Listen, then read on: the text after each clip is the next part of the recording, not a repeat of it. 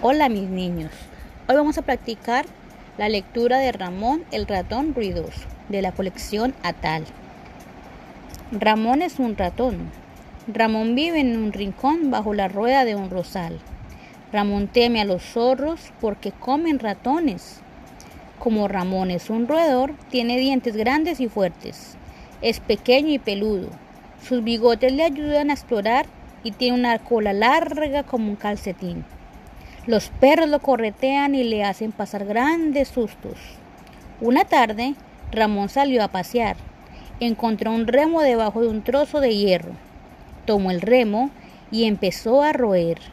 Ramón estaba haciendo mucho ruido.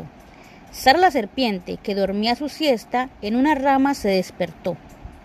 ¿Es un perro o es un burro? pensó Sara. ¿Eres tú, Ramón, dijo.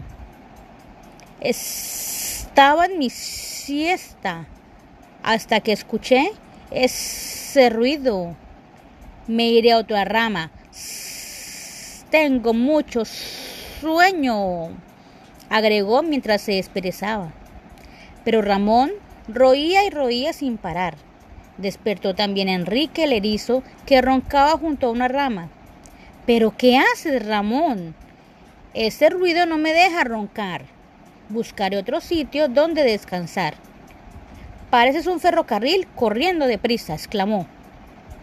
Ramón roía y roía más rápido y fuerte cada vez. Adela la ardilla lo miró y le preguntó, ¿por qué roes y roes sin parar? Ramón la miró, pero no le contestó. El remo roto quedó. Adela rió y a su cama subió. Cuando rompió el remo, Ramón quedó triste, pero vio una rosa roja en el rosal. Ramón la cortó y se la regaló a su novia la ratona Rita.